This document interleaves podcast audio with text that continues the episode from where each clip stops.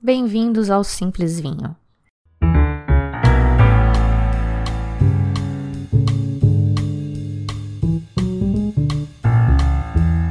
Eu sou a Fabiana Knossaisen e criei esse podcast para compartilhar tudo que aprendi e sigo aprendendo sobre esse mundo incrível dos vinhos. Porque eu acredito que a gente bebe melhor com conhecimento.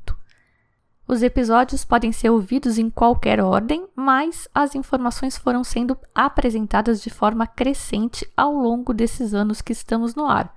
Então, dependendo do seu nível de conhecimento, pode valer a pena começar do começo. E pode ir na fé, porque pode até ser conhecimento básico, mas nunca vai ser apresentado de um jeito básico. O objetivo é ser simples e isso é muito diferente de ser óbvio. O programa segue no ar com o apoio de padrinhos e madrinhas que, além de ter acesso a episódios exclusivos, também tem umas promoções especiais para compra de vinhos. Saiba como apadrinhar em simplesvinho.com/apoie. Eventualmente também temos patrocinadores por aqui e hoje, como não tem, e como a guerra na Ucrânia completou um ano esta semana, eu vou fazer propaganda do episódio 128 Vinho e Guerra, que, modéstia à parte, tá muito legal para quem curte história. Tem muita dica pop de filme, livros, outros podcasts, umas coisas bizarras que eu aprendi meio sem querer, tipo o cara que sobreviveu ao naufrágio do Titanic e ao resgate das tropas britânicas em Dunkirk, e claro, tem a história de um produtor francês que lutou na guerra e dos seus vinhos no Vale do Loire. E como vamos seguir falando sobre mitos de vinhos, vou também fazer muitas referências a episódios passados em que esses temas foram abordados em profundidade. É tipo um curso teórico de vinhos, só que melhor. Bora lá!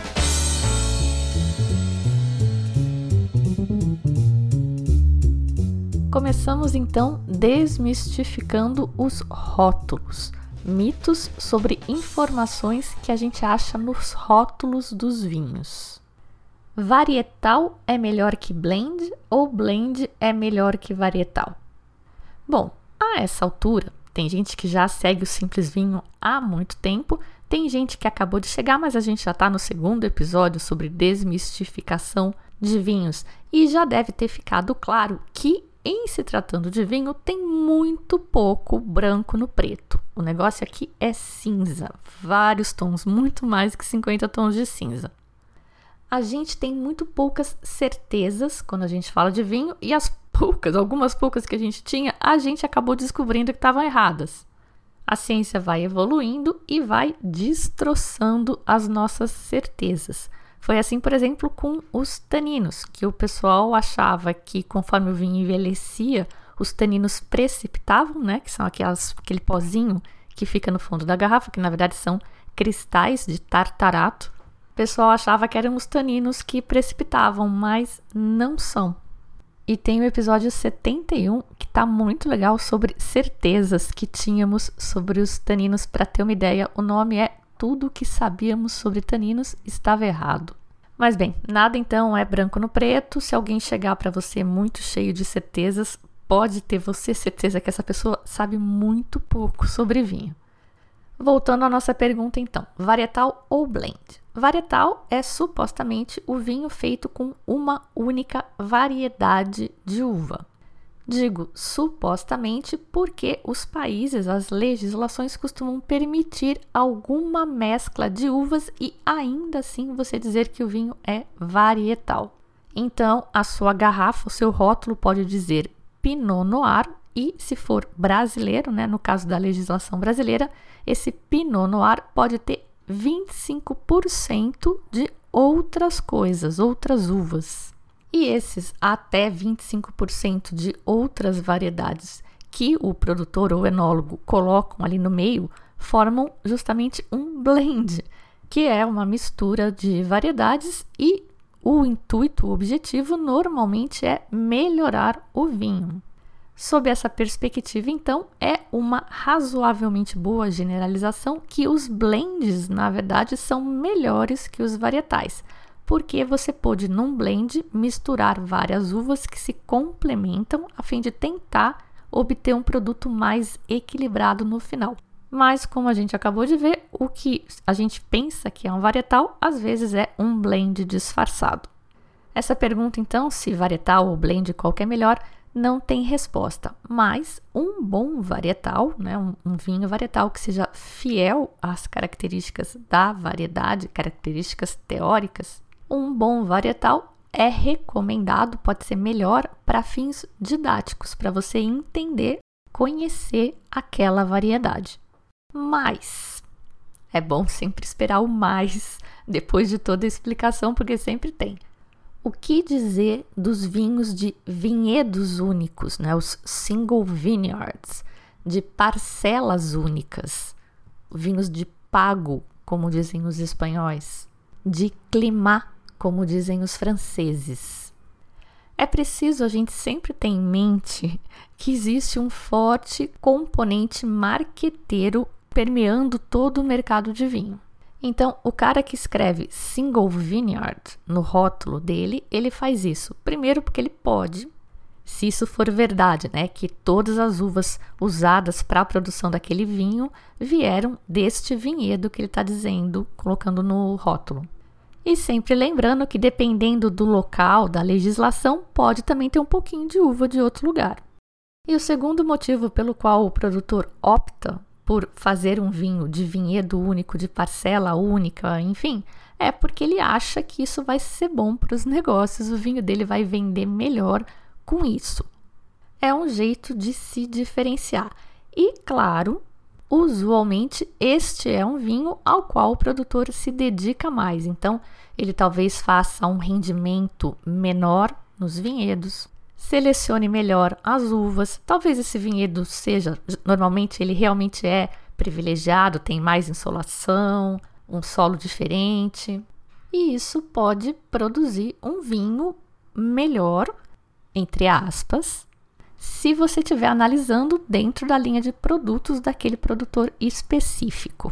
Imagina, o cara tem um Pinot Noir, só Pinot Noir, nada, sem mais nada no nome, um Pinot Noir Single Vineyard e um Pinot Noir Reserva. E já vou fazer o gancho aqui para uma outra questão, que é o reserva versus o reservado. Por lógica, é de se esperar que o Single Vineyard e o reserva sejam superiores ao Pinot Noir nada, o Pinot Noir sem sobrenome. Melhor naquele sentido, né, entre aspas. Então, talvez os vinhedos tenham rendimentos menores, e quando o vinhedo tem menor rendimento, normalmente o vinho é mais concentrado. Pode ter passagem por madeira, que muitas pessoas gostam e que de toda forma tem um custo envolvido, então normalmente isso se reflete também no preço do vinho. Mas apesar de todo esse maior cuidado, talvez o seu vinho preferido desta linha seja aquele primeiro Pinot Noir sem sobrenome. Isso já aconteceu comigo. Agora vamos falar um pouquinho de reserva e gran reserva, que a lógica é a mesma. Vem da Espanha essa coisa de colocar reserva e gran reserva no rótulo, mas lá isso é regulado. Para você usar essas nomenclaturas nos rótulos, você tem que cumprir determinadas exigências de rendimento de vinhedo, às vezes tem que passar por um painel de degustação para avaliar a qualidade do vinho, tem envelhecimento e às vezes passagem por madeira também. Na Itália, existe o termo reserva, que de forma similar requer que uma série de exigências sejam cumpridas, normalmente associadas à maior qualidade dos vinhos. E essas coisas todas que normalmente são associadas à maior qualidade dos vinhos não são garantia de maior qualidade e muito menos de que esse vinho vai ser mais compatível com o seu gosto pessoal. Aqui, do lado de cá do Equador, aqui na América do Sul, esse negócio é um pouco mais zoado. O Chile já começou a regulamentar, o próprio Brasil, desde 2018, tem uma regulamentação sobre a utilização dos termos reserva, gran reserva e até vinho nobre, foi uma categoria a mais que eles criaram em 2018. E do alto aí da nossa engenhosidade cucaracha, os hermanos criaram o reservado, com o que eu imagino seja o descarado objetivo de confundir a gente e fazer a gente pensar que aquilo é um reserva e que é melhor. Para ser justa, preciso dizer que essa malandragem latina não é exclusividade daqui do lado de baixo do Equador. Os franceses, quem diria, têm a sua versão de reservado. Na Borgonha, que é onde a gente encontra os rótulos de vinho mais complicados do universo, eles decidiram que eles podiam também pegar o nome do vinhedo mais famoso que eles tinham perto na redondeza e colocar no rótulo. Claro que com o objetivo de confundir os pobres mortais como nós. Falei um pouco disso no episódio 62, quando falei sobre os vinhos brancos da Borgonha que competiram no julgamento de Paris.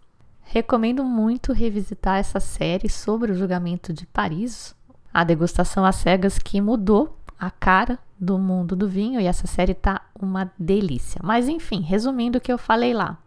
Os franceses pegam o nome Montrachet, que é o nome de um vinhedo Grand Cru, que fica uma parte desse vinhedo na vila de Chassagne e a outra parte, é como, até parece que é grande, né? Tem duas filas de vinha, uma fila em cada lugar. Fica uma parte em Chassagne e uma parte em Pouligny. São duas vilas na Borgonha.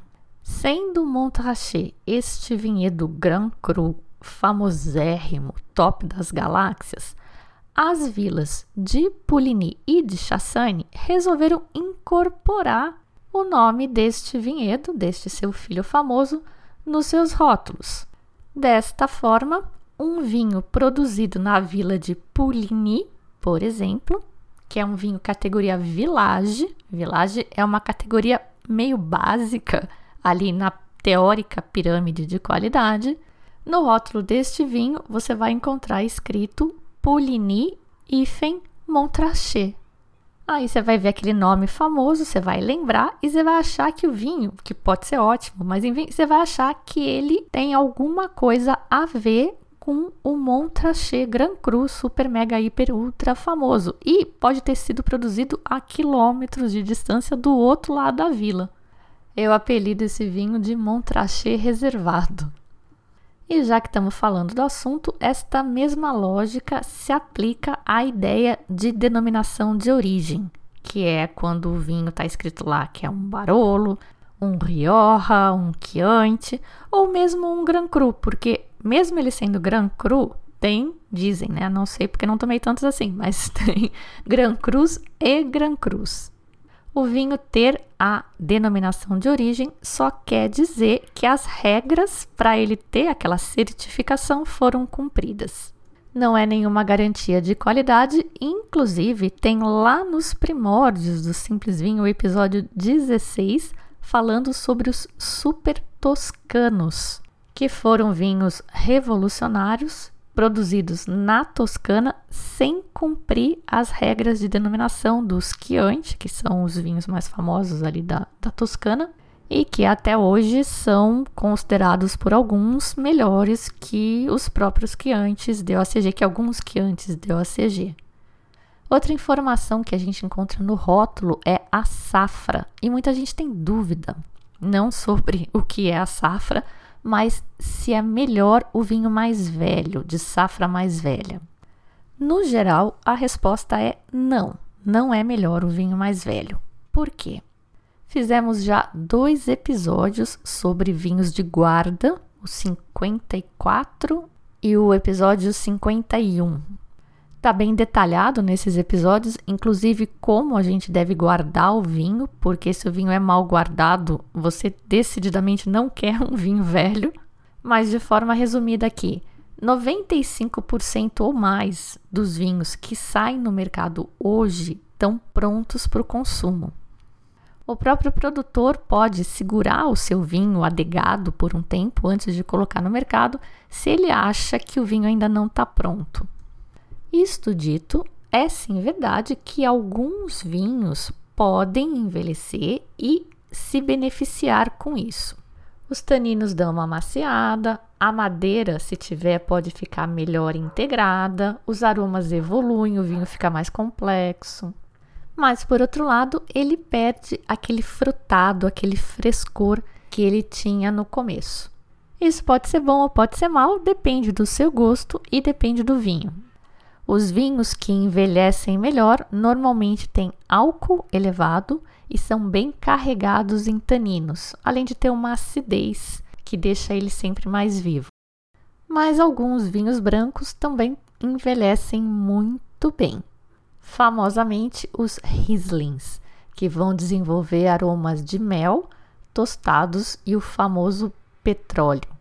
E claro que esses não são vinhos baratos.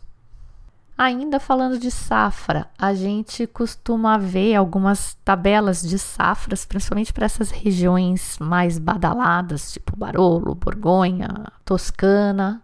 E essas tabelas dizem que safra X foi boa e a safra Y não tão boa. É, como tudo mais que a gente viu até agora, uma referência. Às vezes a safra é ruim no geral, mas em alguns lugares específicos ela é excepcionalmente boa para aquele terroir específico.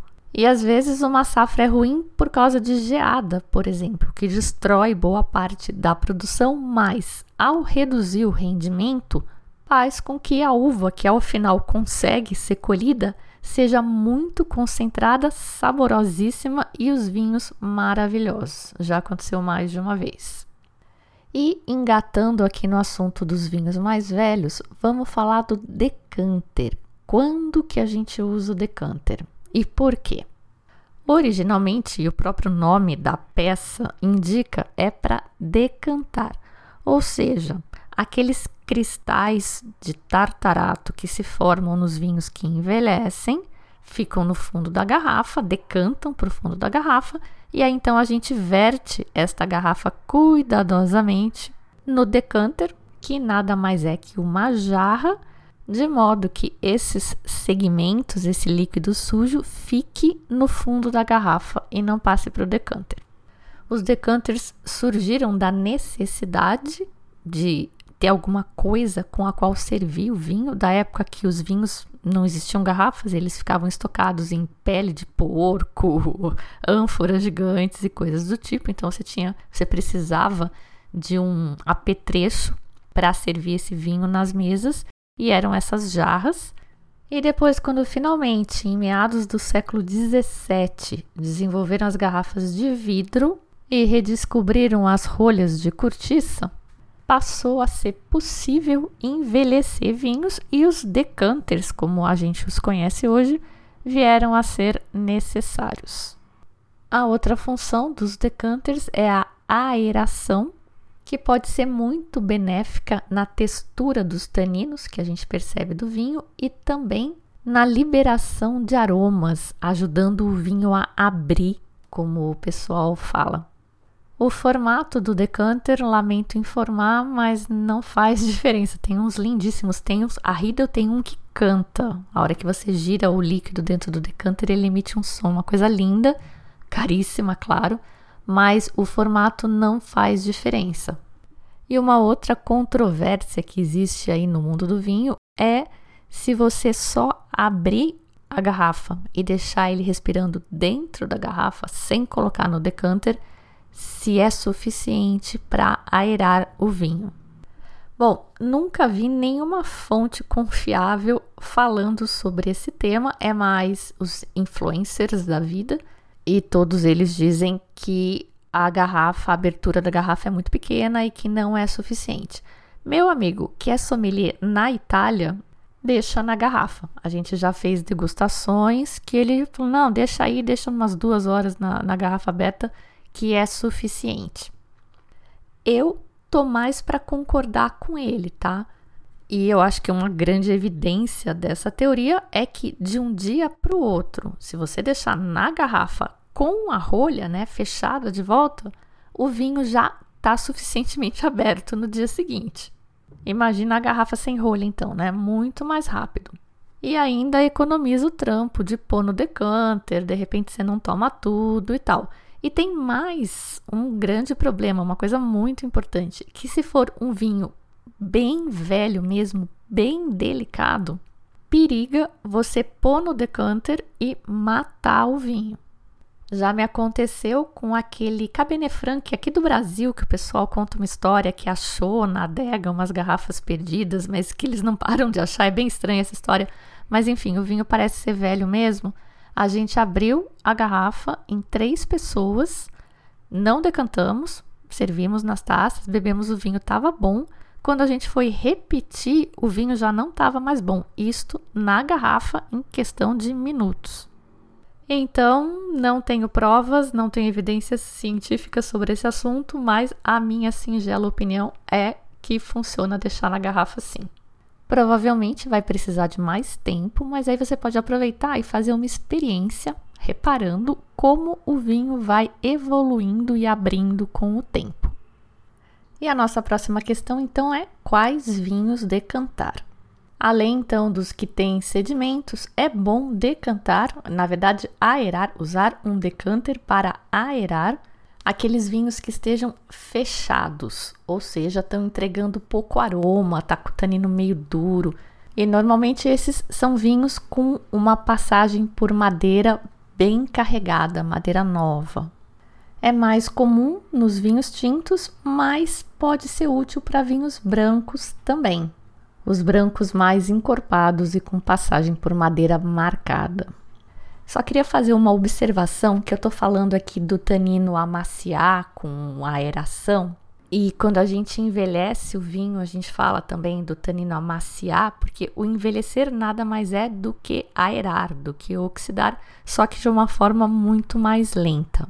Só queria lembrar então que sim, o tanino muda com a, o envelhecimento, com o contato com o oxigênio. Os cientistas ainda não sabem exatamente o que acontece. Vale super a pena então ouvir o podcast que eu falei sobre os taninos. A estrutura do tanino muda, eles têm umas teorias, ele fica mais macio, mas isso a gente está falando de tanino bom, de vinho equilibrado.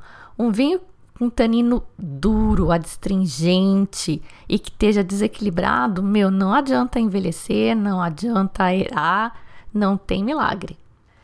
Pegando o gancho do equilíbrio, uma outra informação que está no rótulo e o que o pessoal olha: teor alcoólico. Quanto maior, melhor. E a resposta a essa altura vocês já sabem é depende. Eu olho teor alcoólico quando eu estou escolhendo um vinho desconhecido, porque ele me dá algumas informações sobre a concentração de açúcar que tinha na uva. E vinhos feitos com uvas bem concentradas, não estou falando só de açúcar, boa concentração de tudo, são invariavelmente, talvez essa seja uma resposta absoluta, a única deste episódio, Invariavelmente, os vinhos feitos de uvas bem concentradas são vinhos mais interessantes. Então, por exemplo, o Cabernet Sauvignon, que é uma uva tinta que tende a dar vinhos alcoólicos. Se tiver menos que 13% de álcool, eu já suspeito deste vinho. Não quer dizer que seja ruim, mas prefiro não arriscar. Ele vai ficar de 13 a 14 mais ou menos, e mais que 14, o pessoal costuma gostar bastante, mas eu já acho muito. Também evito. É uma questão de gosto pessoal e confesso que já tomei ótimos vinhos com 15% de álcool ou mais. Já uma uva como a Pinot Noir, que tende a dar vinhos menos alcoólicos, eu vou fugir desses vinhos com 14. Se tiver 15, então acho que nunca nem vi um Pinot Noir com 15%. Porque para Pinot Noir ter tanto açúcar é porque ela foi cultivada num lugar de muito calor e Pinot Noir não é uma uva de calor. A melhor expressão da Pinot Noir vem de lugares frios.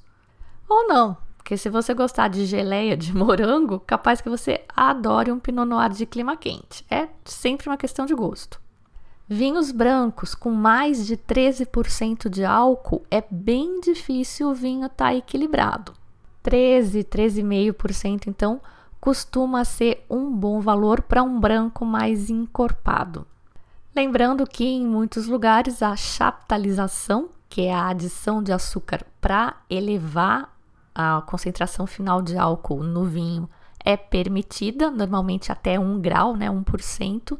Então, às vezes você está vendo um vinho branco de 13%, mas que na verdade esse 1% a mais aí foi aumentado artificialmente, era um vinho de 12. E todas as outras substâncias que dão aquele caráter para o vinho vão ser de um vinho de 12 e provavelmente vai sobrar álcool nesse vinho, ele vai parecer aguadinho e tal. Então, resumindo, o teor alcoólico no vinho é uma informação útil, mas use com parcimônia. Inclusive as pernas do vinho ou as lágrimas que o pessoal gosta, né, de girar a taça e olhar aquela coisa que vai escorrendo, não quer dizer muita coisa não. É um indicador da quantidade de álcool que tem, especialmente de álcool não etílico, glicerol, que é um componente mais viscoso e faz a lágrima ficar então mais grossa e mais longa. E se isso é bom ou ruim, é sempre uma questão de equilíbrio e, claro, de gosto pessoal. Questões técnicas agora. Tem que guardar o vinho deitado? Todo mundo fala que tem que guardar o vinho deitado. Tem até explicação, né? Que é para a rolha ficar em contato com o líquido e não ressecar e tal.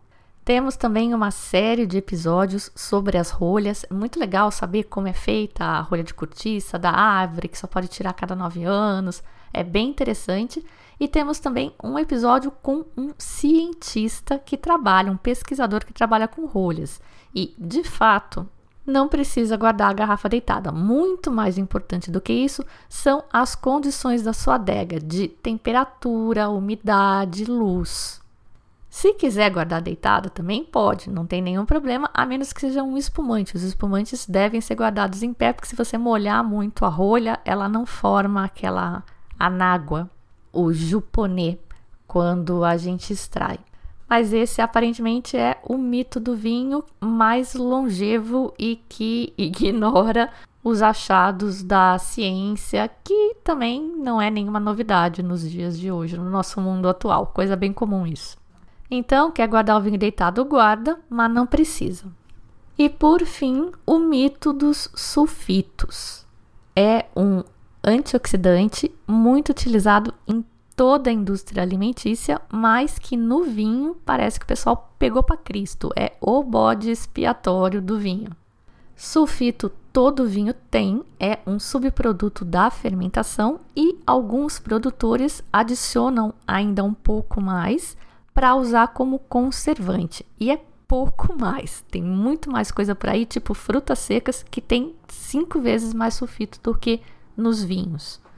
O pessoal costuma encher a lata por aí e aí dizer que o sulfito deu dor de cabeça, mas a ciência, de novo, diz que não é isso que acontece. Os sulfitos podem sim ser perigosos ou fazer mal, para pessoas alérgicas ou intolerantes, que é uma condição restrita aos asmáticos e ainda assim cerca de 3% dos asmáticos só.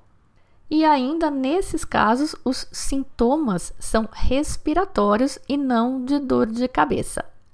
O vilão da dor de cabeça nos vinhos, além do álcool, que é sempre o principal suspeito, o segundo suspeito, então, devem ser as aminas biogênicas, que são também subprodutos da fermentação de leveduras mais desconhecidas ou leveduras selvagens, que são as mais comumente utilizadas nos vinhos naturebas e que utilizam pouco sulfito. E utilizar pouco sulfito é outra prática que favorece o crescimento da população de aminas biogênicas nos vinhos. E outra coisa que a turma do vinho sem sulfito às vezes diz, né? Não, não vamos generalizar também, é que preferem tomar vinho branco porque vinho branco tem menos sulfito. E essa afirmação não podia estar mais errada, porque no pessoal que adiciona sulfito para preservar o vinho, né, como preservante e antioxidante, eles adicionam mais sulfito nos vinhos brancos porque os vinhos brancos naturalmente têm menos álcool e menos taninos, que são duas substâncias, duas coisas aí que ajudam a preservar os vinhos. A legislação, então, que regula a quantidade de sulfitos que você pode adicionar aos vinhos, porque é uma substância permitida, ela permite adicionar mais sulfito nos vinhos brancos do que nos tintos. E assim eu cobri todos os mitos sobre os quais eu achei que eu tinha que falar. Se alguém tiver mais alguma dúvida, pode me mandar. Lembrando, temos ótimos episódios de podcast só sobre sulfitos e um só sobre as aminas biogênicas que os nerds vão, enonerds, né, vão adorar.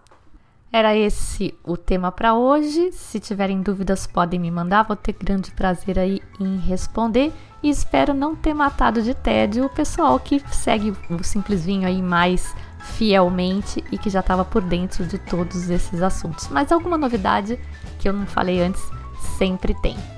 Eu sou a Fabiana Knossaisen e vou ficando por aqui com o Simples Vinho. Tchim, tchim.